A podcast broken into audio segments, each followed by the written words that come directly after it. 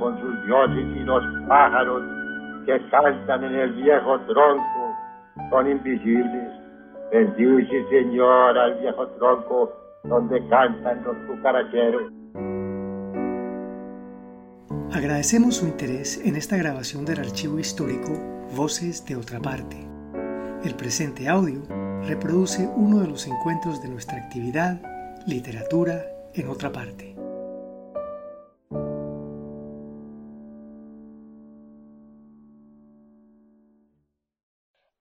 Es un proyecto ganador de la convocatoria Unidos por la Vida 2020 del Instituto de Cultura y Patrimonio de Antioquia y la Gobernación de Antioquia. Conferencia Habitantes de Balandú de Eliana María Urrego Arango. Casa Museo Otra Parte, jueves 5 de julio de 2018. Eliana, muchísimas gracias por aceptar nuestra invitación para hablarnos esta noche sobre los personajes en la obra de Manuel Mejía Vallejo. No sé si puedo leer como a manera de introducción un, un fragmento de Manuel Mejía Vallejo, precisamente. Algún día volveré a Balandú en busca de mis pasos perdidos. Algún día subiré al páramo donde inventamos la lluvia. Ese es uno. Y si vas a un pueblo donde se oye por lo menos el cascoteo de un caballo sobre las piedras, ese es Balandú. Si pasas por un lugar y escuchas fuertes golpes de campana que hacen estremecer a las ramas sobre los tapiales, ese es Balandú. Si llegas a un sitio de paredes altas y balcones y aleros carcomidos, con golondrinas en el vecindario, ese es Balandú. Si ves hileras de muchachas con alegría temerosa por la plaza y sus aceras, eso es Balandú. Si miras un llanto frente a una boca que ríe, campanas al fondo, eso es Balandú. Si notas que el amor te hiere y se estanca en el corazón olvidado, eso es Balandú. Si detrás de unos muros blancos sale un rezo coral de convento, ese es Balandú. Si oyes canciones trasnochadas delante de unas orejas de prostíbulo pobre, ese es Balandú. Si antes de llegar alcanzas a ver enormes tejados que anuncian calles grises y solares verdes, ese es Balandú.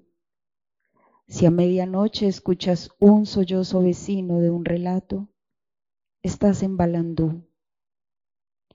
Si a las primeras horas de la madrugada, hacia los rastrojos de unas afueras móviles, pasan fantasmas furtivos, estás en Balandú. Si atestiguas por el atrio y las aceras el taconeo de pares y pares de zapatos gastados de ausencia, ese es Balandú. Si crees estar en el largo día de difuntos y sabes que las campanas doblan tu muerte, conocerás a Balandú, otra muerte más sobre tu muerte. Eliana María Urrego, entonces muy bienvenida a la Casa Museo, otra parte. Y a todos ustedes, por supuesto, muchísimas gracias por su presencia. También a las personas que siguen esta conversación con Eliana a través de la página web. Un saludo muy especial y para que tengamos una velada muy bonita, les sugiero por favor apagar el celular o ponerlo en modo silencio. Muchas gracias y bienvenidos. Muchas gracias Lucía por la bienvenida. Gracias a la, a la Casa Museo, otra parte, por, por invitarme a estar aquí. Eh, Sabemos que no es cualquier lugar de la ciudad, es un lugar muy importante y más para hablar de Manuel Mejía Vallejo. Digamos que la voz del maestro es la primera voz de apoyo, eh, digamos, de una persona importante que él, que él recibe cuando escribe su primera novela a los 19 años y, y que le ayuda, digamos, siempre le da fuerza para, para ser escritor durante el resto de su vida. Entonces yo creo que es importante por eso hablar aquí de él y de su obra. Eh, esto que les voy a contar es una parte de mi tesis de doctorado. Es una tesis muy larga sobre Balandú. Balandú es el universo imaginario de Manuel Mejía Vallejo, digamos una especie de Macondo. la mayoría de las novelas que Manuel escribió eh, fueron escritas con un contexto y un territorio que es Balandú. Otras están escritas en la ciudad, pues sobre la ciudad, que es Medellín. Siempre se nombra como Medellín. Eh, entonces tiene novela urbana y novela como del campo. Pero esa novela urbana, esa novela que sucede en Medellín, siempre tiene unos personajes que anhelan volver al pueblo y al pueblo que anhelan volver es a Balandú. Entonces, como Balandú está presente siempre, eh, constantemente.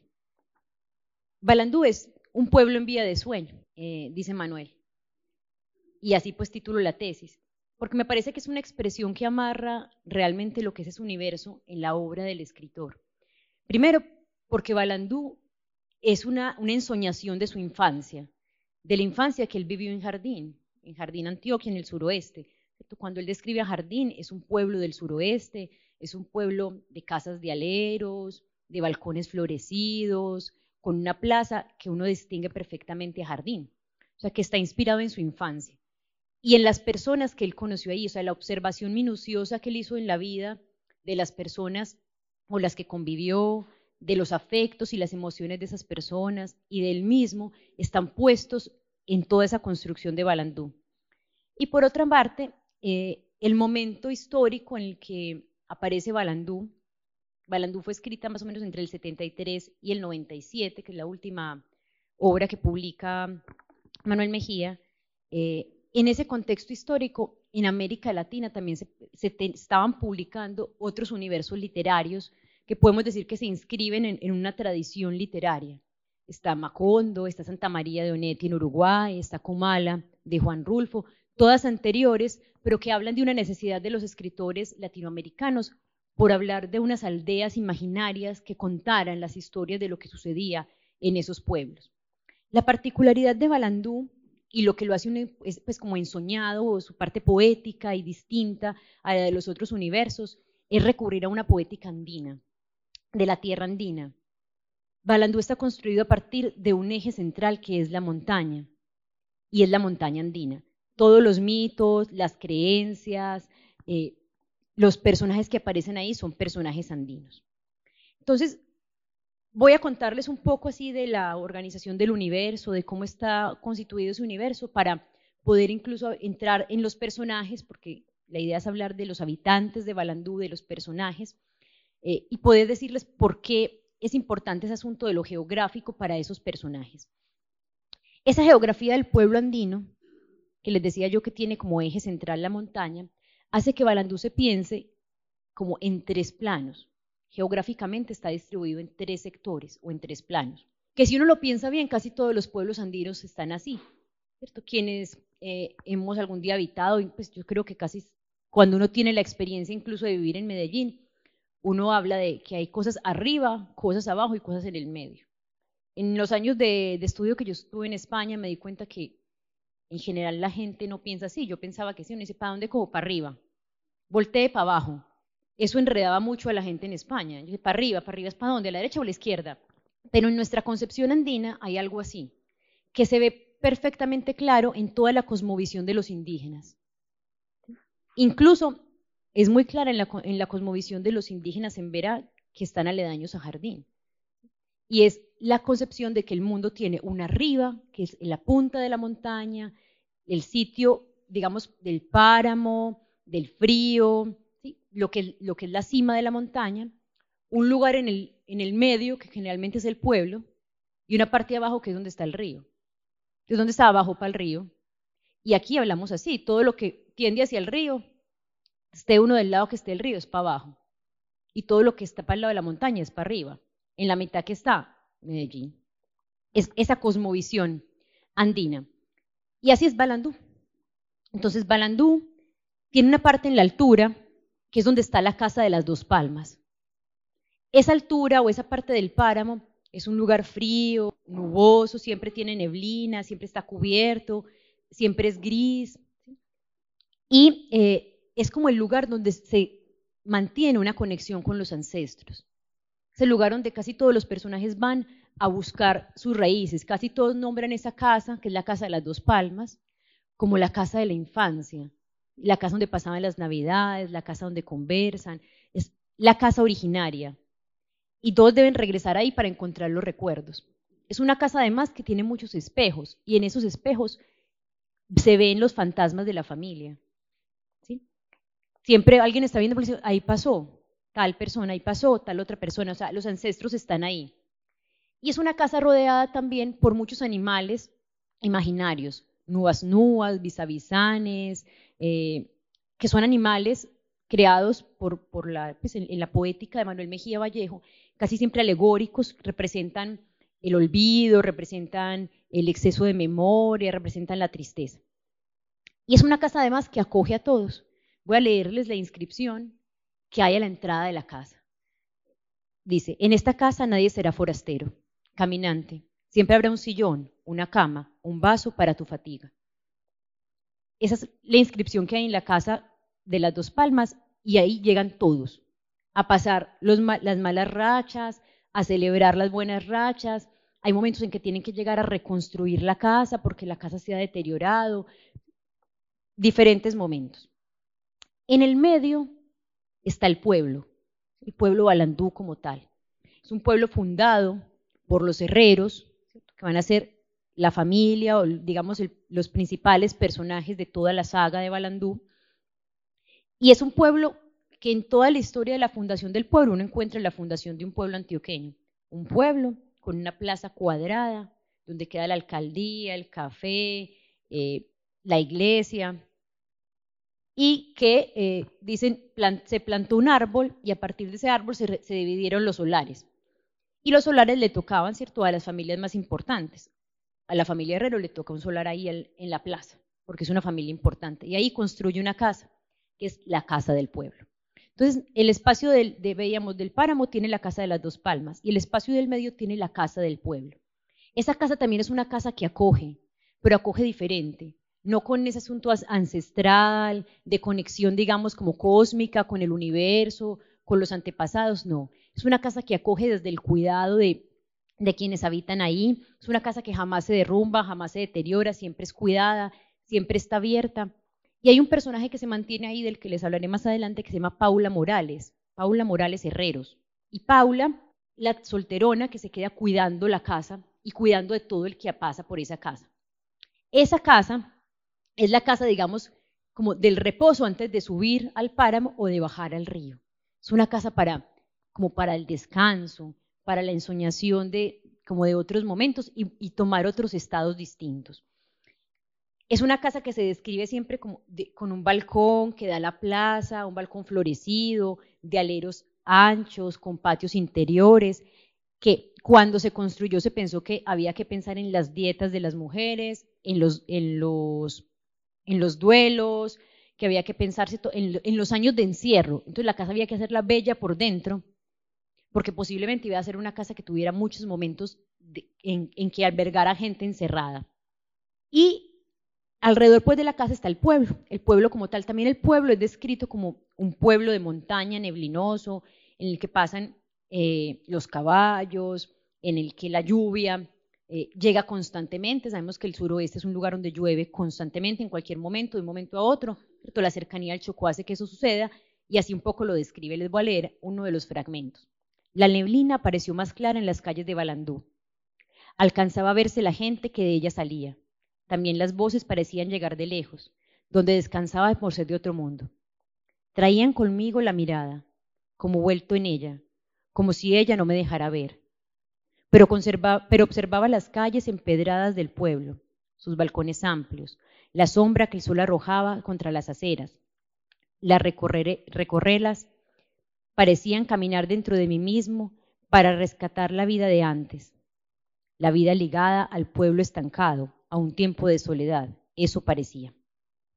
También siempre en las descripciones es claro eso del pueblo estancado, un pueblo quieto, un pueblo donde pasan cosas, pero realmente no hay un cambio fundamental.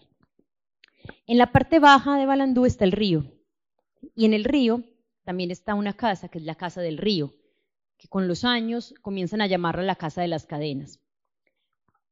Toda la, digamos, la simbología que hay alrededor del río está asociada al calor, a los, a los instintos más bajos, a las pasiones, los animales que se describen ahí son animales briosos, ahí doman los potros de la familia, ahí tienen el ganado, cultivan flores exóticas, frutas exóticas, es ese clima caliente.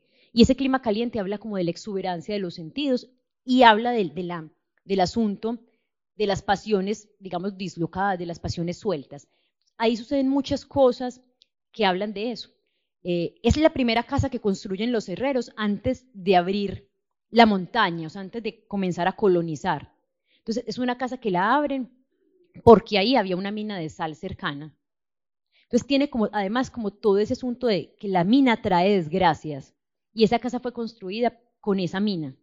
Entonces, como, digamos, un pasado así. Una casa, además, que cada que hay una borrasca se la lleva al río y vuelven y la, la arman.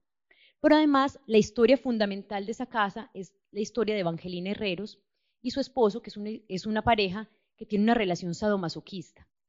Y en esta relación él comienza a encerrarla en un zarzo y la amarra unas cadenas y ahí la golpea. Y la gente empieza a murmurar en el pueblo, a murmurar en el pueblo, que a ella la golpean, que se escuchan las cadenas, hasta que la casa cambia de nombre, deja de llamarse la Casa del Río y comienza a llamarse la Casa de las Cadenas. Es una casa además que termina, eh, cuando, cuando ya se están desapareciendo la familia Herreros, la casa se, incendia y ya no hay quien la reconstruya. O sea que es como la única casa que desaparece totalmente. Entonces, cuando se habla del río, se habla de eso, ¿cierto? De la fuerza, del calor. Les voy a leer un pedacito. En la distancia, caída en la distancia caída seguiría el río interminable, el bravo y el suave río, caudal de riberas feraces, de peces y troncos arrastrados por el invierno, aguas turbias que verá el pequeño, aguas claras del verano, hierbas crecidas, sementales, la mala raza, todavía la raza buena. En general, todo el universo es habitado por unos personajes, digamos, prototípicos. O sea, están los arrieros, las lavanderas, las prostitutas, que aparecen muchísimo, el, tendero, el boticario, que también tiene un lugar muy importante, el peluquero, todos esos personajes aparecen, pero yo no me voy a dedicar a esos personajes porque digamos que no son personajes que se desarrollen emocional y profundamente dentro de la obra. Dentro de la obra lo que más, los personajes que más se profundizan son la familia Herreros y algunos otros personajes que están en relación con ellos. Todos esos personajes, eh, incluso pues de los que no voy a hablar, tienen un, asunto que los une o una, algo en común. Y es que a todos los marca considerablemente la idea del progreso. La idea del progreso está en ellos. Hay, como en toda la construcción imaginaria de Balandú, cuando habla la gente del pueblo, cuando se habla eh, en, la cantina, ¿cierto? que hacen muchas bromas, ellos vuelven a refundar el pueblo en la cantina, borrachos, ellos sacan canciones, hacen trovas, siempre hay algo que se, hay, que se exalza, que es lo más bello que les pudo pasar, es la colonización. Que unos ancestros, digámoslo así, que abrieron la trocha, que se enfrentaron a la selva de la montaña y que lograron construir un pueblo. Y que ese pueblo es el pueblo de ellos hoy. Eso está ahí y está constantemente rememorándose, como parte del imaginario de todos los personajes. Y con esa idea está la idea de salir adelante, de que siempre hay que salir adelante. Y hay que salir adelante porque hay que, pues porque hay que progresar, porque se cree en el progreso. Eso es Antioquia, ¿cierto? Como que uno lo mira así, esa es la historia de Antioquia. Lo que conflictúa a estos personajes es que esa, esa idea de progreso está amarrada a un conjunto de valores particular, donde la familia, la tierra, la religión son los pilares centrales. Sin esas tres cosas, pareciera que se esfuma la idea de progreso. O sea, el progreso tiene que estar en consonancia con unos valores tradicionales, con lo que proponga la familia, con lo que ayude a mantener la tierra y con lo que la religión dictamine. Es decir, esa idea de progreso construye un deber ser. Y ese deber ser trae unas consecuencias, tanto para los hombres como para las mujeres, porque son distintas para cada uno. Y si algo he aprendido yo como leyendo a Manuel Mejía Vallejo, eh, una de las eh, críticas que más se hace a Manuel es pues, que sus mujeres, ¿cierto? Que quedan en un papel de mujeres tradicionales, pues yo creo que él no tuvo un afán de mostrar una cosa distinta a lo que pasaba en Antioquia en ese momento. Entonces mostró las mujeres tradicionales, aunque yo creo que hay un punto en el que sí hay un giro, eh, y muestra algo distinto en las mujeres, pero si algo entendido es la carga tan difícil que tiene el hombre antioqueño. Como que no es fácil ser hombre en Antioquia, aunque no le pareciera que sí, ¿cierto? Pero ser el berraco, que, que es como el prototipo del hombre antioqueño, no es fácil.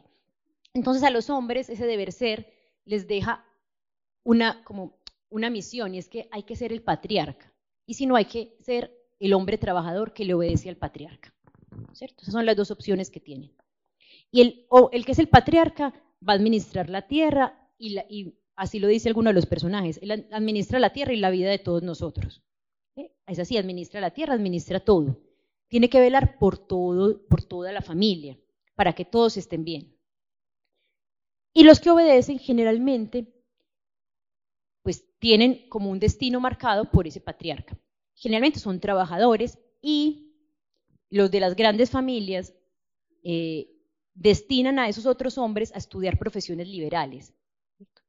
Médicos, abogados, ingenieros, y eso, y no, pues ojalá, ojalá un sacerdote, también para que ayude, ¿cierto?, a administrar esto. Entonces, esos hombres tienen ese camino ya trazado. ¿Qué pasa? Que elegir un camino distinto a ese camino del progreso, ¿cierto? que incluye el patriarca y esos aliados, es muy difícil.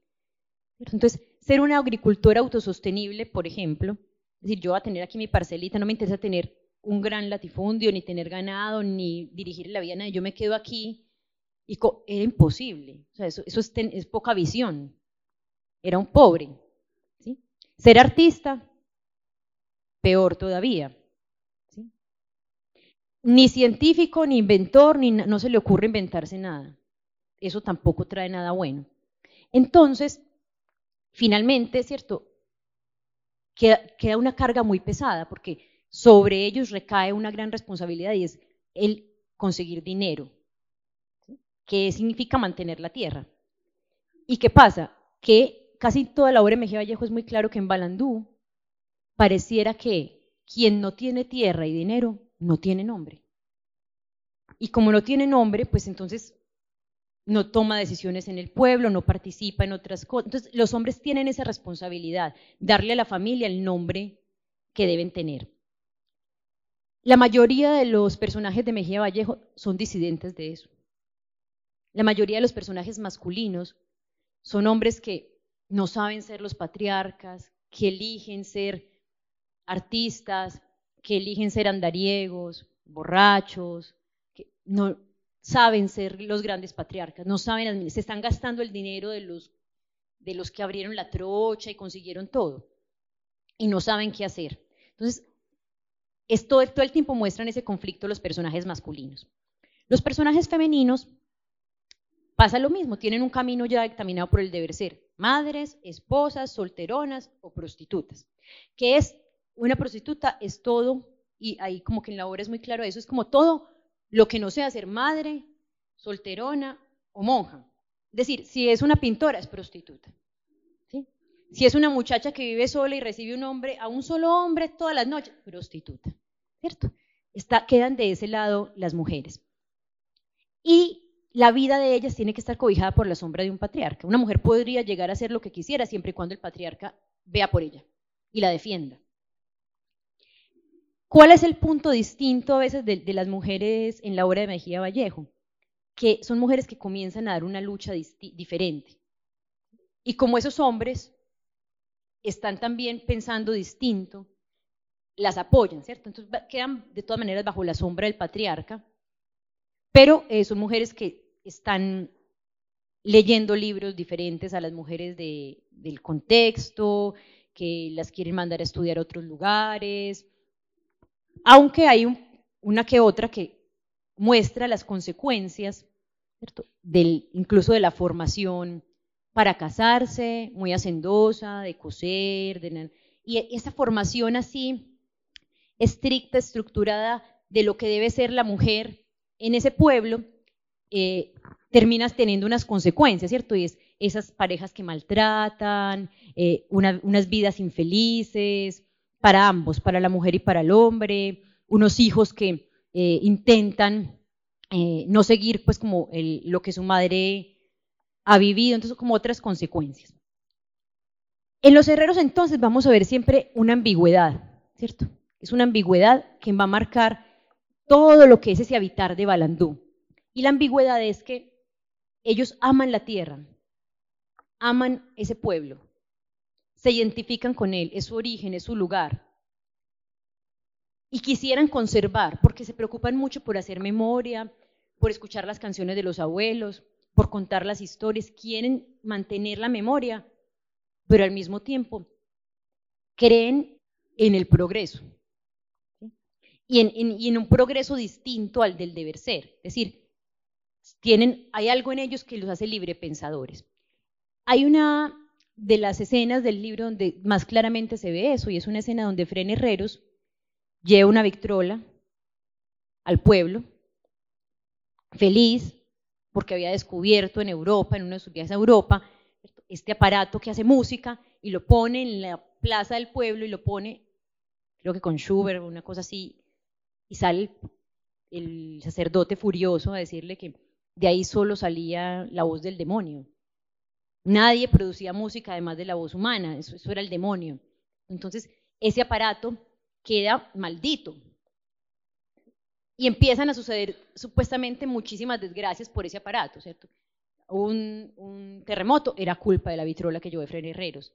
No sé qué muchachita quedó embarazada, culpa de la vitrola de Fren. Todo lo malo que pasaba en el pueblo era culpa de eso, hasta que una tía, que se llama la tía Vestina, no soporta más eso y se va a la casa de las dos palmas y la entierra. La enterró, la tapó, listo, ya ningún problema. Pero dicen que ahí donde ella la enterró siempre se escuchaban las canciones que escuchaba Efraín Herreros. Se seguían escuchando las canciones. Les voy a leer un pedazo donde muestran eso. Su ortofónica inició el modernismo en Balandú, hacia 1910. A la gente les asustó ese aparato de magia. Hubo protestas en tertulias y congregaciones. Hasta el párroco intervino con una opinión que nada compromete a la jerarquía. Solo Dios y el diablo pueden reproducir la voz humana. Por tanto, algo diabólico hay en ese invento. Dios no está para fiestas. Lo diabólico dominó estos pueblos. El diablo siempre traía sorpresas para la desgarrada alegría del pecado. Lo demás, abstinencia de la vida como sacrificio y renunciación. Solo la muerte es importante. En esa ambigüedad es que los herreros son malditos una y otra vez. trayendo los aparatos que están de moda, eh, intentando darle un lugar distinto a la mujer, defendiendo eh, diferentes posiciones, digamos, que empiezan a, hacerlos distintos al pueblo, ahí es cuando el sacerdote los maldice. Y es a partir de la maldición que ellos van a habitar este mundo. Ellos no habitan el mundo como, cualquier otro habitante de Balandú. Ellos habitan a Balandú como seres malditos, como una familia que tiene encima esa carga de malditos. Y en esa carga de malditos, cada uno hace eh, distintas cosas con eso.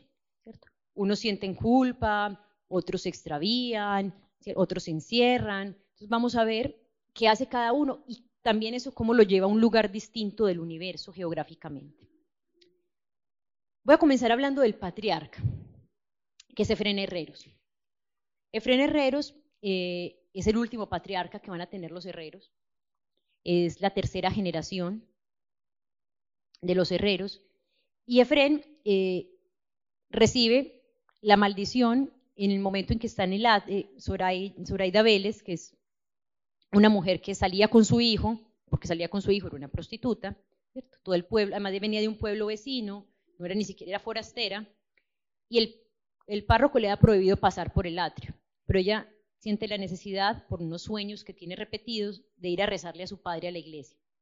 En el momento en que el cura la está impidiendo entrar, Efren Herreros llega y ahí el cura lo maldice a él, a Zoraida y al maestro Bastidas, que es el, el maestro que talla, pues, es un carpintero, es un artista, eh, que está trabajando en la iglesia y que defiende también a Zoraida. Entonces son dos hombres distintos, el artista y el patriarca que defienden a esta mujer y a todos los maldice el sacerdote.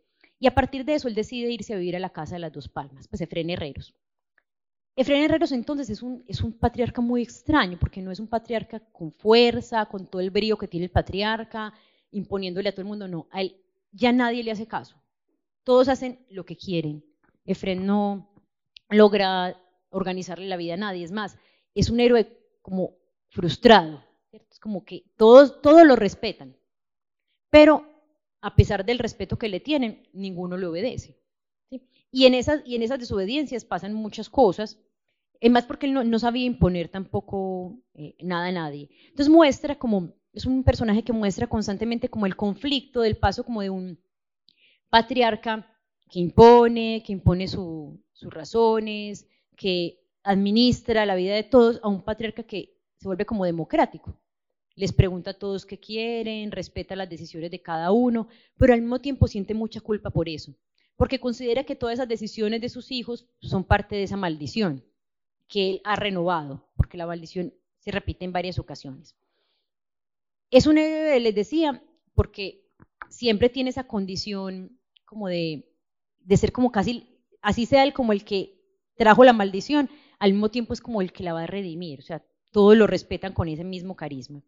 Incluso miren las frases con las que se describe este personaje. Su presencia llenaba cada ámbito de una aureola que no, que no en cualquier forma avasallaba y conmovía.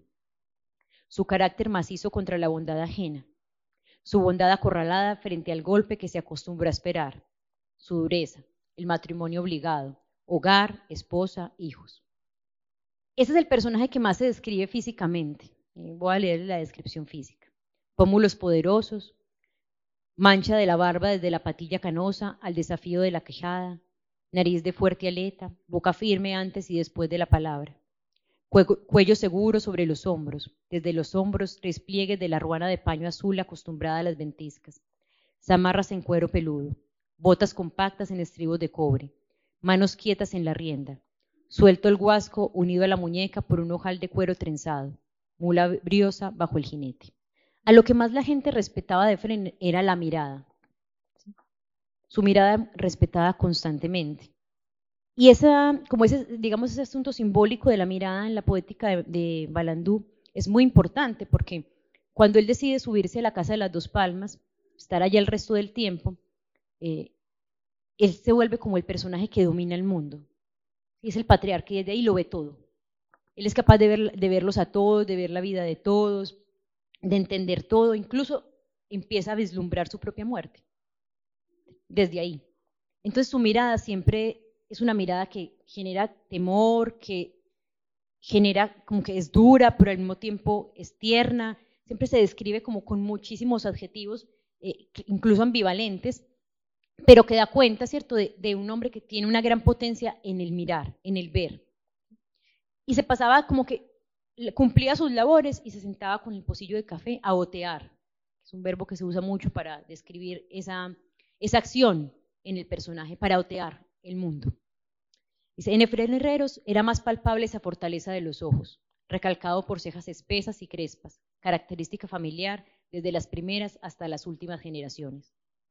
Esa mirada sale como de un marañal. Da miedo sostenerla. Dicen que una vez quedó mirándose en el espejo fijamente y la imagen en el espejo bajó los ojos sin que él los hubiera bajado. Dios asomaba por la mirada de aquel hombre. Les voy a leer un pedazo también donde muestra cómo él eh, habita el territorio como, como con esa mirada. Había en él una conciencia de habitar las tierras altas donde el frío era temperatura normal y de habitar las tierras bajas donde el calor se pintaba con exuberancia en esa geografía vulnerable, la zona tórrida, el impulso a la locura del paisaje, otras posibilidades de ascenso o de caída. Eso somos, nada más. Pero creía en la gente y en su medio, se conmovía al habitarlos. Hay una parte, voy a buscarla aquí, donde se muestra cómo el personaje es la fractura, el cambio de dominio, eh, como es un patriarca distinto a lo que fue incluso su padre. En Efren Herreros no tenía voluntad de dominio. Por ser el más culto buscaba su consejo en Balandú, y aunque presidió el cabildo durante algún tiempo, huyó de la vanidad de la política, hecha a base de compadrazgos, tramoyas y genuflexiones. El regreso a la tierra era su destino, pero una tierra donde pudiera sentirse acompañado, acompañada a sus fuerzas y solas con otra soledad en las alturas. Entonces, ese regreso a la tierra es un regreso a la tierra distinto. Es un regreso a consentir la tierra. Incluso él llega a la casa de las dos palmas y lo primero que dice es, bueno, yo no quiero deforestar más. Vamos, todo lo que hemos deforestado lo vamos a volver a sembrar. Y él empieza a hacer semilleros para sembrar robles, para sembrar guayacanes, para, volver a reforestar una gran cantidad que se había deforestado por la búsqueda de las minas. Y empieza a tratar de volver a recuperar esa, esa parte de la tierra que se había, digamos, perdido para ganar dinero. Entonces es una vuelta a la tierra distinta, ya no, ya no de dominio. Y hay una cosa que lo mueve todo el tiempo y es una culpa. Está la culpa de, la maldición, la culpa del destino de sus hijos.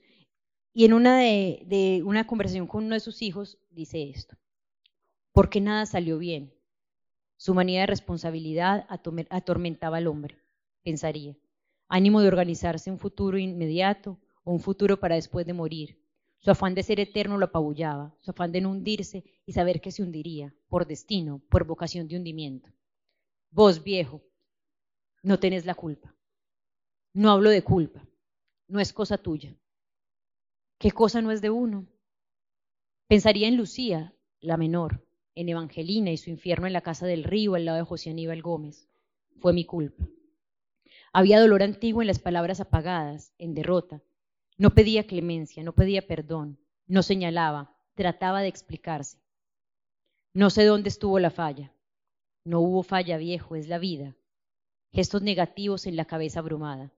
Es fácil salirse por ahí. La vida es uno mismo. La vida no es un círculo para tirar al blanco, no es un bulto para esconderse detrás. La vida somos nosotros. Entonces, como que es un personaje que se culpa, pero lo que en la descripción misma se dice, no para pedir perdón, no porque señalaba, sino para tratar de explicarse. Se trataba de explicar qué pasó, porque si ya no era lo que su padre había sido, ¿cierto? Que llevó también como a una derrota a sus hermanos, el hermano que se fue a la guerra, el hermano que termina loco, ¿cierto? El, hermano abogado que también termina mal, el, hermano eh, sacerdote, ¿cierto? Que lo terminan sacando por viejito y de, su lugar pues como monseñor, y de él mismo, ¿cierto? Que era el médico, pero no se, no se quiso ir de médico, fue disidente desde ahí, eh, porque ahora tampoco hay otra opción, ¿cierto? Si él está pensando en algo distinto. En el momento en que muere Fren Herreros, hay unas frases muy bellas, ya no en las novelas, sino en los cuentos, que se habla de la muerte del hombre de la montaña. Voy a leerles algunas de esas frases. El hombre de la montaña seguía en su balcón de cuero silencioso. Está recordando el hombre de la montaña. Allí lo vieron, alto sobre un farallón, las gentes de Balandú. Solo entonces supieron que había muerto. Entonces, como también eso, ¿cierto? Como la gente sabe que ha muerto porque lo ven, ven a un hombre mirando hacia el pueblo, ¿cierto? Desde lo alto mirando hacia el pueblo, como casi pues ese espanto que mira hacia el pueblo, y entonces se dan cuenta que ha muerto. Además, pues del patriarca, ¿cierto? Que, y ese patriarca disidente, ese patriarca confundido, ese patriarca culpable, hay otros hombres que son los andariegos, que su habitar no es de estar ni, arriba, ni abajo, ni en el medio, ellos andan por los caminos, se pasean de arriba abajo, de pueblo en pueblo incluso, van, vienen, y esos andariegos, hay muchos, pero hay dos especialmente que son como muy profundos en la obra. Uno es Roberto, el andacaminos, y el otro es Medardo, el hijo de Fren Herreros. Roberto, el primo andariego, nunca se dice de quién es hijo Roberto como tal, y digamos que los caminos de Roberto son caminos como de ascenso, de conexión cósmica. Los caminos de Medardo, al contrario, son caminos de descenso, como de la caída, del ángel caído. Y voy a mostrarles más o menos cada uno. Primero les voy a hablar de los caminos en ellos. Dicen, le había llegado la desesperación del camino la desesperación de todos los caminos. Ahí estaban incansables, mordiendo, empujando, exigiendo metas. Los caminos nos pierden. Yo quería descansar, pero allí estaban ellos forzándome. El hombre es un sedentario, los caminos lo pierden. Es como una llamada que le hace el camino a uno de estos personajes. Voy a hablarles primero de Roberto. Roberto es un andariego, es un poeta, es el creador de historias de la familia. Roberto se va por el campo, no tiene un oficio claro. Él dice que él, hace las olas, después vuelve y dice que él es encantador de serpientes, después vuelve y dice que él estaba desollinando volcanes. Esos son los oficios de Roberto. Eh, todos lo esperan con mucha ansiedad, porque Roberto es la alegría como de la familia. Él va a contar las historias más increíbles, él siempre les trae regalos que son pedazos de piedra, de cristales, rocas sacadas de, las montañas y les dicen que son pedazos de estrella, que, que les cumplen deseos, que les quitan las tristezas y todos creen todas las historias de Roberto. Entonces lo esperan, él siempre está en, una mulita que se llama el colimocho y va con su tiple que se llama el acompañador. Entonces también hace música, tiene un tiple, una flauta. Y Roberto representa eso, representa la poesía. Entonces, en medio de la, de la maldición, este personaje lo que hace es como escapar del mundo, inventarse muchos mundos y prestarle a la familia esos inventos para tener momentos de felicidad. Eh, voy a leerles algunos apartes de Roberto. En Roberto siempre ardieron los caminos. Desde pequeño los miraba bajar el río y trepar cerros oscuros y perderse en el recodo último de la montaña. ¿A dónde irán? se preguntaba. Y una tarde decidió seguirles el paso. Le atraían cuando avanzaban a campo abierto, cuando se metieron en hileras de árboles, cuando horadaban los repechos de tierra amarilla, tierra parda, cuando se escondían bajo la selva y atravesaban pequeños arroyos y convertidos en madera se, levantaba, se elevaban sobre los grandes ríos. Allá, se decía, y ese allá nunca estuvo cerca porque el camino seguía siendo la esperanza. Así los anudaba como si anudaran hilos para un recuerdo largo. Roberto tampoco nunca trabajaba, ¿cierto? Pero entonces hay un momento en que le dicen, usted nunca ha trabajado, le parece poco vivir sin trabajar. Además, ayudaba a las rosas a crecer, a begonias y guayacanes y a margaritones. Estiraba el tallo de cardos y cañas de maíz, hacía llover, abría las semillas de los árboles más altos, soplaba el viento dormido. Usted parece Dios. Cualquier hombre es Dios si se lo propone. Aunque la verdad yo no quería ser Dios, estaba muy ocupado para eso tan aburridor.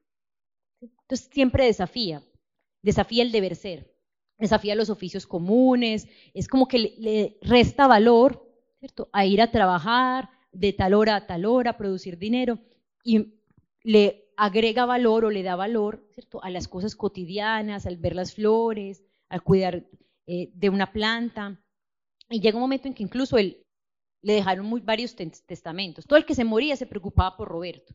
Este no va a caer, pues no tiene donde caer muerto, pobre Roberto, ¿qué hacemos con Roberto? A Roberto todo, todo le dejaban los testamentos, pero Roberto no reclamó ninguno.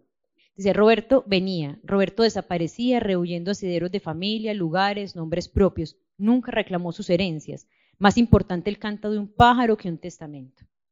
Dice, su ideal de vida era su caballo, los caminos sin meta, hablar con viajeros, acampar junto a los ríos, dormir en la selva, mirar a animales horas y horas. Entonces, ese, ese es Roberto. Podemos decir que Roberto, siempre se dice, Roberto inventa la vida, Roberto hace la vida feliz. Todos los personajes siempre referencian a Roberto así. Dice, Roberto disimulaba esto de vivir, y al grito en vano, el esfuerzo fallido.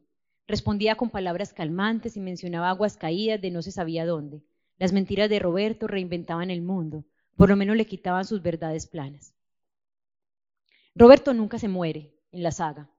Roberto, todos dicen que vuelve, vuelve, por los espejos, que él llega cuando se le necesita, eh, pero ya la, última historia que se cuenta de él es que en el Colimocho él sube a los cielos como Remedio en la Bella. Nunca se muere. Medardo, entonces el opuesto.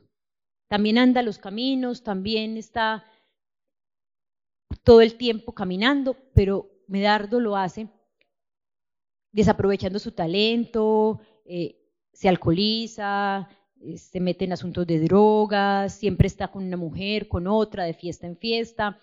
Es como el ángel caído, ¿cierto? Es como el muchacho perdido. Es un gran pintor, ¿sí? Es el pintor de la familia, todo el mundo le auguraba pues como el talento, el éxito, le dan para que se vaya a Nueva York a estudiar, eh, para que se vaya a Europa a estudiar, y él se va para todas partes a beber. Y pinta, también pinta, ¿cierto? Pero eh, no es lo, pues como que no es su le pasa como a Roberto, ¿cierto? Como que tampoco quiere producir, tampoco quiere éxito, tampoco quiere dinero, pero digamos que es como la antítesis, ¿cierto? A lo que le agrega valor eh, lo va perdiendo como en la vida. Incluso hay un momento en que lo comparan con Roberto y dicen, yo soy débil, para nada sirvo. Me había dicho Medardo. Roberto por lo menos desafió la costumbre, traía el destino sus alforjas y sus amarras. Yo no nací para seriedades, la seriedad es una chambonada que me hace reír. Entonces, constantemente las frases de él, desafiantes. En relación a la fiesta, que siempre hay cosas en relación a la fiesta, y él dice, entonces llegaban los amigos de Balandú, Eusebio Morales, Octavio Espina, Álvaro Arellano, Marcial Muriel, Fabián Restrepo y los demás. Era sabroso celebrar los días. La vida es dura y dura poco, grita Eusebio. La vida es una fiesta, a celebrar muchachos. Esas son las escenas como donde más aparece Medardo.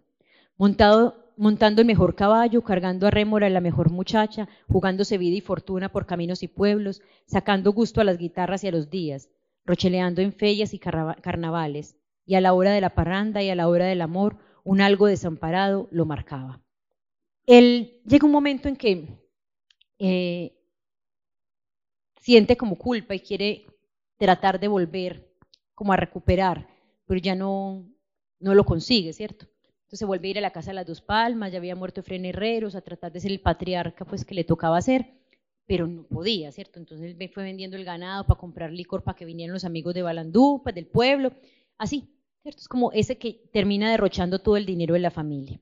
Medardo entonces, si muere, eh, Medardo incluso va a la cárcel porque mata a uno de sus mejores amigos en una borrachera, que es uno de sus primos. Eh, pero la posición de él frente a la muerte es distinta a la de Roberto, ¿cierto? Incluso voy a leerle las dos posiciones frente a la muerte. Esta es la de Medardo. Vos también quisiste hacer planes para el futuro. Esto es el futuro. ¿Cómo va a ser optimista el hombre si sabe que va a morir? Y no morir a secas, sino morir de puro estéril que además es, un hombre que se parece mucho, es como muy inspirado en la, figura de Barba Jacob. Hay muchas de sus frases que se parecen como a los poemas de Barba Jacob. en cambio la de Roberto es esto. Si no puedo elevar, diré mi canción primera. Caer es una manera más profunda de volar. Que es como que es ya poético. Entonces muestran como esas dos versiones, ¿cierto? El escapar por lo poético y el escapar por la bebida y la fiesta. Eh, del deber ser, de la maldición. En relación a las mujeres, hay dos mujeres también que muestran eh, esa posición como que a la que, se le da a la mujer que tiene una, una, visión distinta de la vida y es que es una mujer que es capaz de ver más allá. Son como las mujeres que ven más allá. Una es Zoraida Vélez, que les decía ahora que fue una de las mujeres con las que Medardo logró estar más tiempo, ¿cierto? Y la quería, pero no podía quedarse ahí porque él no era capaz de quedarse ahí. Eh, es una mujer que viene de otro pueblo y que va quedando ciega. Pero a medida que eh, Zoraida va quedando ciega, va alcanzando como una iluminación espiritual. Y en medio de esto es que ocurre la maldición del atrio. Entonces, ella se va con Efren y con el maestro Bastidas a la casa de las dos palmas. Y allí la posición de ella vital cambia por completo. Definitivamente queda ciega, tiene que aprender a manejar pues como el mundo en medio de esa ceguera, pero adquiere como una claridad frente, frente a la vida, frente al amor. Es una mujer muy fuerte en ese sentido. Aunque ella siempre tiene una posición vital distinta a otras mujeres. Les voy a leer como una descripción de ella en el pueblo cuando era joven antes de irse con Medardo. Se supo dueña de un cuerpo totalmente suyo y respondió a las primeras cartas donde el amor era variante de la coquetería, con discípulos, agentes viajeros, médicos en su experiencia rural, odontólogos, agrónomos, dueños de fincas. Pensaba en los años que seguirían a tantas propuestas, la vida encerrada, los primeros hijos entre oficios rutinarios, la bondad de costumbre y una repetición en cada acto y cada frase. Cuando conoció a Medardo, sintió un empuje a la aventura con remordimiento al pensar en el padre lisiado, en sus canciones aldeanas, en costumbres que se iban al traste con su decisión. Desde adolescente le llamaba la atención salirse del redil. Ella se va con Medardo, ¿cierto? Eh, como que entonces renuncia a ser la esposa típica del pueblo, que se pudo haber casado con una persona importante porque era una mujer bonita, que tenía muchos pretendientes, y se va a la aventura. Y así la describían en Balandú, mírenla, vestidos y adornos que le regalara Medardo en una época de andanzas extraviadas, añadidos al perfume que unía la piel al deseo. Su pava de grandes alas y sus lentes de diseño desacostumbrado le enseñaron, le señalaron más que su figura. Siempre dio la sensación de que algo ocurría en ella o junto a ella. Entonces, a partir de su ceguera y como de esa posición de mujer misteriosa, siempre va a aparecer una mujer que ve cosas que otros no ven. Porque además, ella a partir de la ceguera, ella ve cosas en la casa de las dos palmas que otros no ven. Ella ve los pumas, allá, está ese animal, y todos le dicen, ¿cuál animal? Y no estoy tan ciega, pues, el animal, y todo, completamente ciega estaba. Entonces, ella tiene una comunicación especial con los ancestros. Ella monta en un caballo, en una yegua que se llamaba Paloma, porque em, aprendió a montar ciega, eh, le cortaban como las ramas, porque siempre recorría el mismo camino. Y Paloma, ella se montaba en la silla de Lucía, que es la hija menor de Fren Herreros, que murió muy joven. Y entonces eh, siempre tiene una comunicación con Lucía y habla con Lucía, ¿cierto? Se manda como una especie de mensajes con Lucía, dice, Lucía, cuídame tal cosa, Lucía, Siempre está, siempre tiene una comunicación con los ancestros, incluso las descripciones son, parece un dios, ¿quién? Ese animal que está entre las dos columnas de roca al pie de los farallones, no estoy tan ciega todavía, había dicho, pero en ese entonces ya había perdido completamente la visión. La ceguera era menos ceguera si podía mirar hacia adentro. Sus ojos se habían cerrado hacia afuera, nada más. Ahora empezaba a conocer el mundo vivido. Lo sentía latir a su lado, oscuridad llena de luces que se volvían amigas. Y llega un momento en que dicen que ella espanta. Entonces miren eso, que es hasta divertido. También dicen que espanta, pero si está viva, todavía más gracia, viva y espantando. Dice que aparece en tres partes al mismo tiempo. La han visto en el espejo grande, entre llamas, cuando está cerca de él, tiene un gato que le obedece, ve cosas que los demás no podemos ver. La otra mujer que ve cosas que los demás no pueden ver es Escolástica García. Escolástica es herreros, pero es una hija natural del padre de Fren. Sin embargo, Efren siempre la acoge como, ya, como el ama de llaves. Eh, pero sabe porque sabe que es parte de la familia. Y se Escolástica se va convirtiendo poco a poco en, la bruja, una típica bruja de, digamos, de pueblo, con las enseñanzas de su madre y con un montón de cosas que pasan. ya entre todas las cosas que pasan en la familia, las desgracias, ella va disvariando cada vez más y eh, es una mujer seductora, es una mulata, eh, tiene como ese saber pues ancestral de la brujería, tiene todo esto y, además, ¿cierto? Eh, digamos que todos los personajes como que la llaman o la, la convocan para que ella les ayude a llamar los espíritus, para que ella les haga eh, fuegos especiales en la casa de las dos palmas. Voy a leerles una descripción de un momento de, de como una escena de ella para que vean cómo ella siempre se la describe como un asunto voluptuoso, muy, muy desde lo sexual y desde la sensualidad, ¿cierto? Que también la hace una mujer distinta, una mujer que es capaz de expresar su sensualidad. Hey, al bramadero. Se tensan los brazos y músculos de escolástica, de escolástica. La toalla del baño aún en la nuca, sus cantos en el busto sobresaltado. Seis dedos aprietan la, la forma arisca, ensanchada, las aletas en la respiración fatigada. Ella misma siente la soga, cabretea el brío al jalón de los brazos que se tensan. ¡Hey, toro! Carreras circulares, movimientos redondos en el jaleo de la jocundez sensual, mirada redonda al cielo redondo, redondez en los racimos del cocotero, redondez del busto bajo la bata del verano. ¡Hey! Y las manos se cuencan para la redondez de dos pechos agresivos, y la respiración redonda y las pestañas caídas sobre cielos redondos en la entrega. ¡Hey, toro! Siempre que a Escolástica aparece, está al lado de, la brega del ganado, de marcar el ganado, de, domar un potro, siempre está como en asuntos que tienen como una, relación con el brío, con, con lo, digamos, con, el instinto un poco animal. Y ella, miren ese momento en que dicen como que ella siempre se revela contra la muerte, es, parte de, ese asunto de conservar la memoria de los herreros, de tratar de salir de la maldición. Escolástica se revela contra el tiempo, contra su desesperación, la raíz en la mano dirigida hacia las palmas, y más adentro a los pumas de piedra lamidos por vientos y lluvia y la violencia del páramo. En una parte circundaba el misterio donde la naturaleza adquirió el vicio de soplar hacia esos lados, esos árboles, varijones, arbustos casi redondos, los encontraba a su paso, sometidos al empuje voraz de los ventarrones. Beberán sangre de los muertos. Los años le fueron imprimiendo una atracción demoníaca. El diablo no nos desampara. Y la contra supersticiosa, Virgen Santa, demonios de Balandú. todos los personajes generalmente invocan a un santo en Balandú, que es el Santo Cristo de los Nubarrones. Y ella al principio de la obra, uno ve que también lo invoca, y al momento, en un momento en que ya la gente dice Santo Cristo de los Nubarrones, ella dice demonios de Balandú. Ella responde con los demonios, ya ya hay ningún santo, ya los santos no, le, no la mueven. Hay otros seres, ¿cierto?, que son seres del encierro, que están encerrados en diferentes partes del universo. Esos seres generalmente están locos, o terminan perdiendo la razón. Eh, el más importante o el que más se trabaja durante la obra es Enrique Herreros, es un coronel eh, que combatió en la Guerra de los Mil Días al lado de Rafael Uribe. Y, Enrique Herreros es un personaje muy bello porque es un personaje que se revela contra el padre físicamente, se dice que es igual al padre.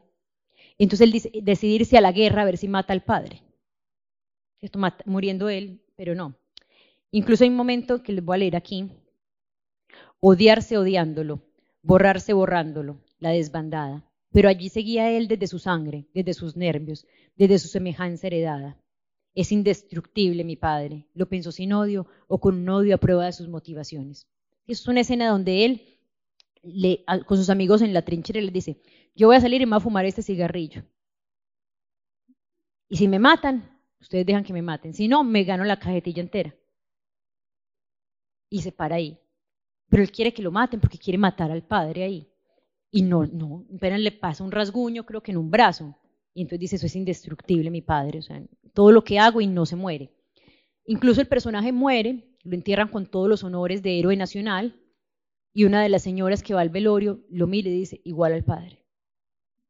O sea, como que es un personaje muy duro en eso. Pero es un personaje que se va encerrando primero con la decisión de irse al ejército, ¿cierto? Va cerrando como asuntos de su vida, porque era un hombre que amaba la botánica, la jardinería, que salía y reconocía todas las plantas alrededor de las casas, y va cambiando todo eso a medida que va pasando su vida y va, eh, pues como obsesionándose con la idea de que se parece al padre.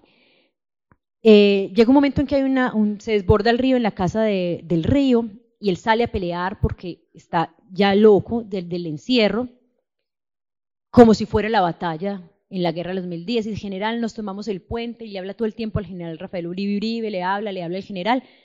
Pero bueno, ahí lo encuentran ya casi moribundo porque las aguas lo arrastraron y va a la casa de las dos palmas donde todos los espejos los cubre con terciopelo negro para no ver a su padre ahí, para no verse él mismo. Es un personaje que eh, es un personaje de encierro. Las otras dos personajes del encierro son personajes eh, femeninos, ambas enloquecen, ¿cierto? La una eh, con una locura al parecer congénita, ¿cierto? Que va teniendo periodos de locura.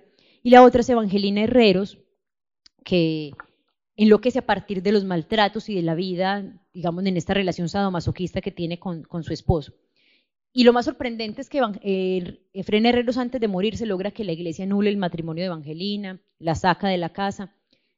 Pero la siguiente novela comienza con lo siguiente, volvió a casarse, Evangelina Herreros y José Aníbal Gómez se unieron otra vez. Quizá ella creería ver en el amor una conducta no inmediata, sino una amenaza distante, de donde provenía el bien y todo el mal del ser humano, y cuando Medardo lo supo, me admira su capacidad de sentirse desgraciada. Entonces Evangelina va enloqueciendo a partir de eso y se va encerrando. Se va encerrando primero el encierro mismo pues del maltrato en, el zarzo con las cadenas y luego, eh, ya vieja, en el zarzo, hay un zarzo en la casa del pueblo donde ella termina sus días, eh, llamando a, eh, todos los espantos, eh, oye la música que le ponen los, los sobrinos, y entonces abre la ventana como si recibiera serenata. Y hay una frase, un pedacito que les voy a leer donde la describen a ella y como su posición. Así como en brumas de sueño y monte llegaban las cosas Evangelina Herreros. A veces se minimizaba, no representaba más que una mata, un destape de sol, un grito perdido en la pradera. Pensar sería estorbo mayor, un resistirse a hacer lo imposible, lo disidente. Alguien más en la manada, sin derecho a mirar con rebeldía, donde las cuentas deben ajustarse. Un destino de libélula, una libélula sobre la laguna. Esa es como la posición de ella, la posición de la libélula. Quieta, hermosa, pero ahí sobre la laguna. Hay otros, eh, habitantes de Balandú que habitan el espacio desde la vocación. Obviamente hablo de vocaciones religiosas, que son dos personajes, Pedro José Herreros, que es el monseñor, ¿cierto?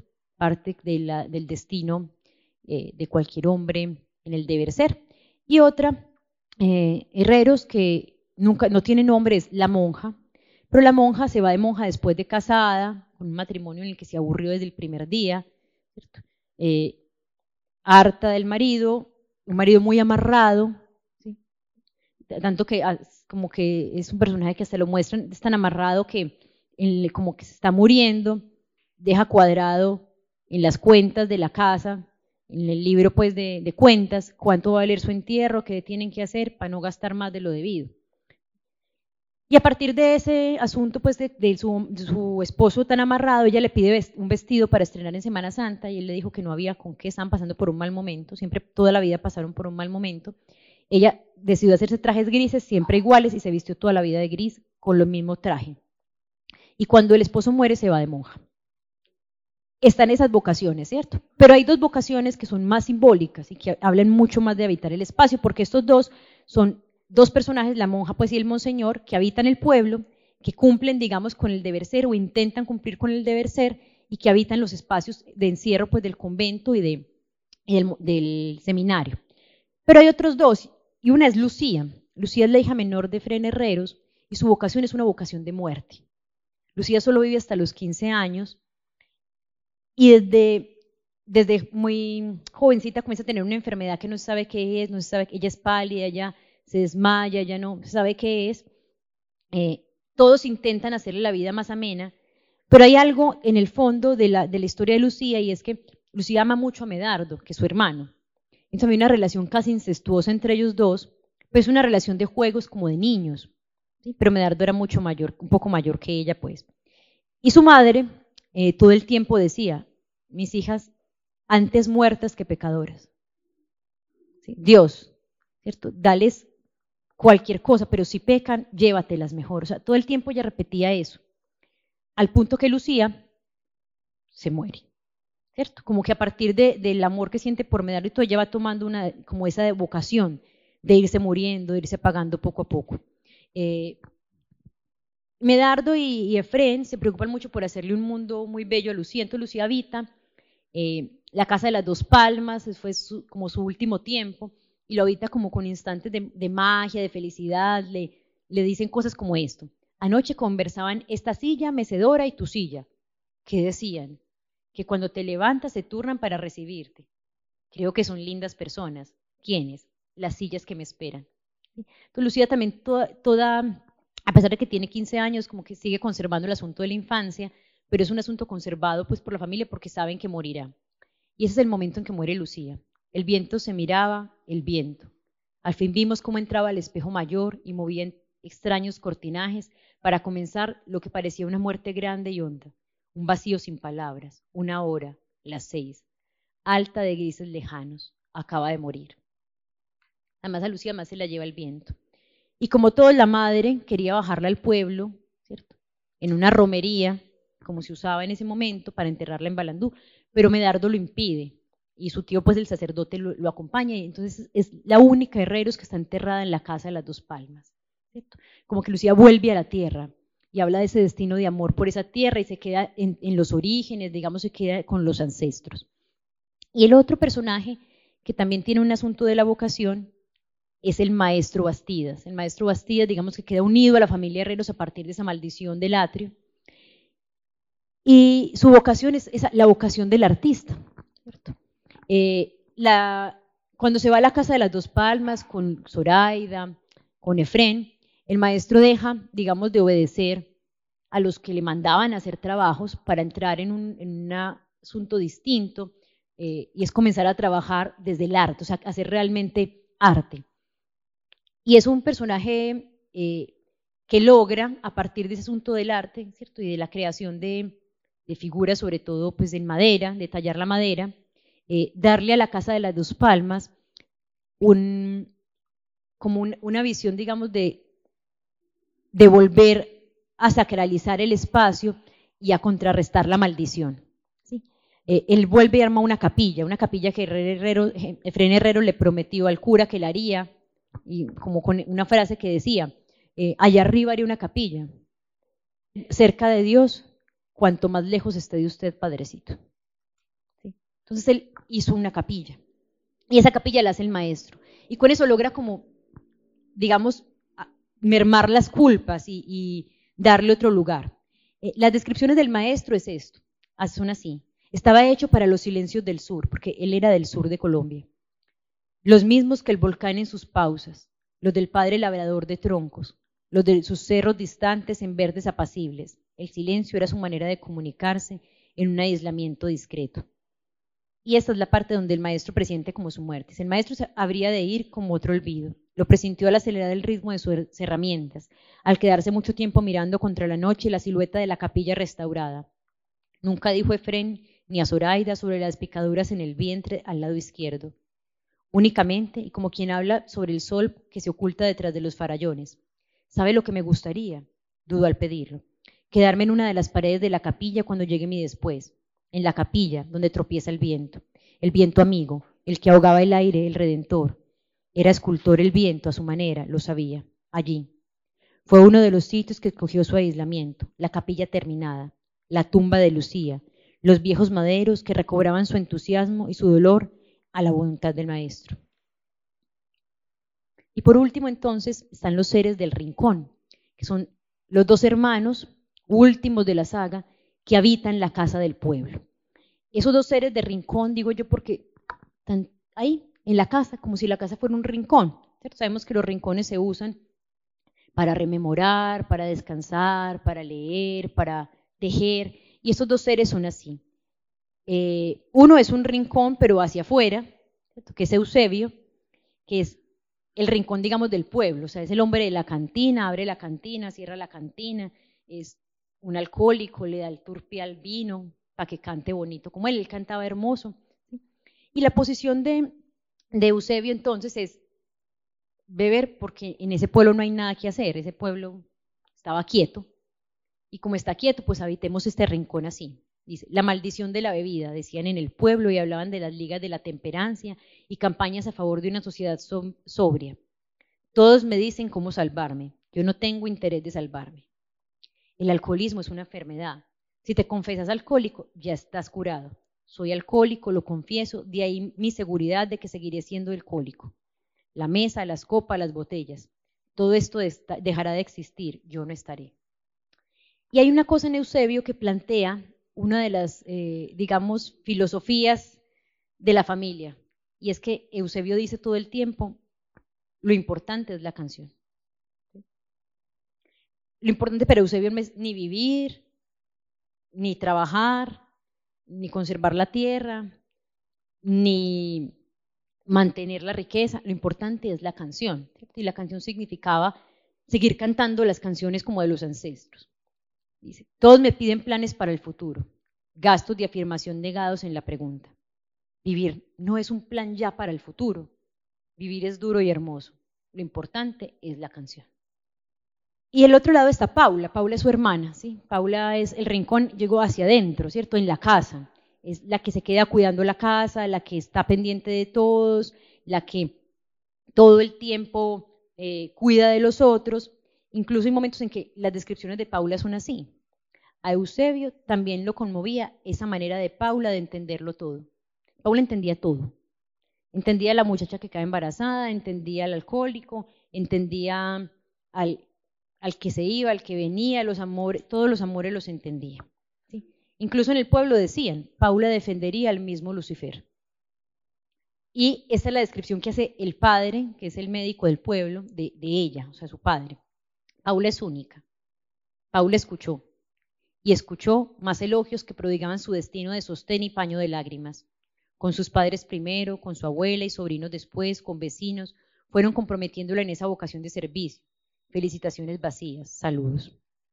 Pues llega un momento en que ella eh, todo el tiempo le hace parecer a uno que es como un destino obligado, pero hay un momento, hay unas frases de ella en que, uno se da cuenta que es una elección de ella, que hay parte de una elección de ella, y que en esa elección de ella ella también siente alguna felicidad. Dice, El matrimonio realmente nunca la tentó. Desconfiaba de posibles maridos y de lidias con dueños viciosos o atentos a la virtud de nada de la tradición o un púlpito. Te vas a quedar para vestir santos. Más vale vestir santos que desvestir borrachos. Era la respuesta de ella. Hay una, hay una escena muy bella en la que cuentan cómo las muchachas del pueblo van donde ella, eh, las muchachas decentes, las decentes del pueblo van donde ella preguntarle, señorita Paula, ¿cierto? Usted sabe, usted sabe, señorita Paula. Ella no sabe qué es lo que ella sabe. Pero todos le recomiendan que vaya donde la señorita Paula, que ella sabe. Y es, ella sabe qué hacer con la decencia. Porque hay un par de mujeres en el pueblo, las no decentes, que se llevan los hombres y se llevan el porvenir de esas muchachas que se tenían que casar.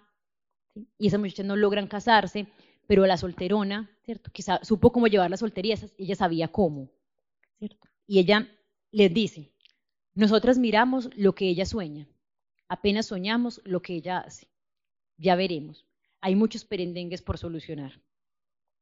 Y les dice, aúllen muchachas, a esto nadie lo compone. Sentenció. Desteñidos los ojos como las hojas amarillentas de tantas ramas en el solar, saucos, enredaderas, musgos, rosas para caminar entre abastimientos. Nadie vio la irreversibilidad de los días, tomando agüitas medicinales, nuestras bebidas de hierbas aromáticas. Invitó al olvido, ese otro lado de los afanes, el continente a donde no se podía regresar. Entonces, así pasa con Paula, entonces empieza a decirle a todas, aullen, salgan al solar y griten, aullen. Entonces armó la cofradía de las aullantes, se juntaban a aullar. ¿sí? Aullar era hablar realmente como de lo que les pasaba, de lo que sentían, de, de, la desgracia de ser una mujer decente y de la soledad que sentían a veces en la decencia. Al final de la vida Paula dice, me quedan pequeños asuntos, cuidar a la madre, hablar o callar con Narcisa, asomar al balcón, regar las matas, tomar el café de la tertulia, arrolletarse en la silla mecedora, llamar a Paulina, su infancia. Entonces pasa ya en los últimos momentos de ella vieja, que se sienta en la silla mecedora y llama, se llama a ella misma, pero a ella misma niña, llama a su infancia, que se llama Paulina. Paula alza la frente con tres arrugas, imagina aquellas mariposas. Anda, anda entretenelas, Paulina. Eusebio estará en el río. Descansa el hilo, la aguja en la lengüeta, quisiera tejer mariposas. Tranquilo, tigre, vos, bola de billar, busca tus rincones. No sabes si es sueño o si en la memoria semidormida vuelan las alas o en los, en los aires de los espejos. Vení, Paulina, vení. Esto llama como a su infancia. para terminar entonces, como que quiero decir, pues como hacer un poco recoger, eh, como todos estos conflictos morales, estos conflictos íntimos que estos personajes nos revelan, dan cuenta de la sensibilidad del autor, que quiso retratar unas formas de vivir que él conoció y que quizás hablan de él mismo, de sus propios sentires y de la manera como él percibía, ¿cierto?, el habitar de las gentes en, los pueblos de Antioquia. Y quiero acabar con una frase de él que me parece pues, muy bella, eh, no es tan poética como muchas otras frases de él, pero me parece bella porque me parece que habla de por qué estos personajes que todos están anclados como a ese espacio, a, una relación con Balandú, a Balandú, porque la necesidad de crear un universo habitado de esta manera. Dice, hay muchas formas de captar lo que llaman naturaleza. Para mí tiene tanta importancia un río como un hombre, una piedra, un árbol como un animal o una cantidad de actitudes humanas. Uno es producto del paisaje, en cierta forma es creación del paisaje. Muchas gracias.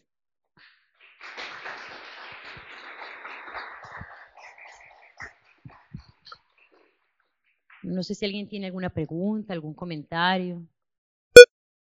Sí, lo que pasa es que la novela de la televisión tiene cosas muy distintas a la novela escrita, ¿cierto? Y la visión del mundo cambia un poco, sobre todo porque la visión planteada en la novela La Casa de las Dos Palmas es un momento de Balandú, pero también hay otra novela que se llama Tarde de Verano, otra que se llama Los Invocados, hay dos libros de cuentos, Las Noches de la Vigilia y otras historias de Balandú, donde Balandú avanza y progresa, ¿cierto? Entonces también hay distintos momentos del pueblo. El pueblo comienza así, como un pueblo de artesanos, un pueblo próspero, donde todo el mundo se conocía, donde no había ladrones y borrachos, pero el pueblo va degenerando, ¿cierto? En la medida que entra eh, como el desarrollo, que el pueblo pues avanza. Eh, en relación a lo de Rafael Uribe Uribe, sí es, es, muy importante la inspiración, pues es un personaje que siempre inspiró mucho a Manuel, siempre lo tiene presente, porque es un personaje que marca el destino de Enrique Herreros, uno de los principales protagonistas pues, de, las novelas. Eh, digamos que el general va a ser para él una inspiración y una manera de entender la guerra. ¿sí? Porque esa guerra de los mil días, eh, que significa pues como tanto desastre, como el, digamos, como la guerra sin sentido, sin razón, eh, todo el tiempo hace reflexionar como a, Enrique Herreros y, dice, pues como que la, gente le pregunta, porque él no le gustaba la caza ni matar animales, todo el tiempo estaba en contra de eso, decían, pero no le disparas a un pájaro y te vas a dispararle a la gente. Entonces él respondía, inspirado como en, visiones de Rafael Uribe Uribe, dice, es que los pájaros están, son seres organizados para sobrevivir, los humanos no. Entonces, como esa, esa respuesta sí. Entonces, inspira a ese personaje y al lugar como que, en la guerra de ese personaje y el sentido de las ideas, digamos, liberales, De, liberales en, en, relación como a, a, una sociedad distinta, perseguir una sociedad liberal diferente. Entonces sí marca como toda esa, esa digamos, esa, esa visión. Eh, y en relación al, a la idea de progreso, acompaña todas las novelas, ¿cierto? Porque, como les decía al principio, los personajes están marcados por esa idea de progreso, hay que progresar, hay que salir adelante. Pero el progreso es medido, ¿cierto? Porque el progreso, como eso, traer el aparato, eh, pensar que las mujeres puedan estudiar por fuera del pueblo, ese tipo de progreso no le interesa porque ese, progreso mueve ¿cierto? las costumbres, dinamiza el pueblo de una manera distinta, va en contra de lo que la iglesia está diciendo, ¿cierto? Toda la saga de Balandú muestra una iglesia conservadora, una iglesia que se pelea constantemente con los herreros, eh, una iglesia que impone eh, una cantidad de normas y que todo el tiempo señala todo como pecado. Casi que la visión que hay un poco de la iglesia es que, y no, y no toda la iglesia, porque el monseñor que es herreros es un monseñor que intentó, ¿cierto?, variar la idea de pecado en Balandú, pero lo remueven del cargo pero habla con Dios de una manera cercana, eh, de una manera tranquila, acerca a la gente como a un Dios amable y amigable. Pero los otros no, eran pulpiteaban, maldecían, eh, todas estas señalaban pues a los pecadores, prohibían la entrada a algunas personas. Entonces sí muestra como que la iglesia en general está, eh, digamos, no impidiendo la idea del progreso, sino sumada una idea del progreso relacionada con, con la tierra, relacionada con la conservación de la tierra, el patriarcado, ese tipo de organización. Entonces, los herreros aman el progreso, pero es un progreso de pensamiento más liberal, de, traer nuevos aparatos tecnológicos, de abrirse, de pensar en otras cosas, de pensar en que uno, uno podría progresar como artista, pero eso se los condena al pueblo y terminan siendo excluidos, terminan siendo malditos. Es un poco como que lo que muestra la obra en relación al progreso es esa ambigüedad que hay en la, en la cultura antioqueña, ¿cierto? entre la idea del progreso y al mismo tiempo una iglesia conservadora, un sistema eh, de organización que impide ciertos asuntos del progreso y en esa ambivalencia es donde se gestan pues, las maldiciones, las culpas, los remordimientos, eh, las disidencias el, no lugar para, para, otras elecciones, como ser artista, como eh, no casarse para las mujeres, elegir eh, vivir con un hombre por fuera del matrimonio, ese tipo de, de cosas que además es, de esa época, ¿cierto? Estamos hablando de, de principios del siglo XX, el contexto en el que estas novelas se, se desarrollan. Bueno, yo creo que entonces podemos cerrar. Muchas gracias por estar aquí. Y gracias también a las personas que nos escuchan por la página web. Estamos unidos por la cultura.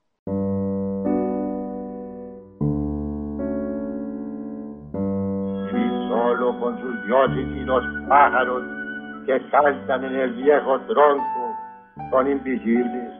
Bendice, Señor, al viejo tronco donde cantan los cucaracheros. Agradecemos su interés en esta grabación del archivo histórico Voces de otra parte. El presente audio reproduce uno de los encuentros de nuestra actividad Literatura en otra parte.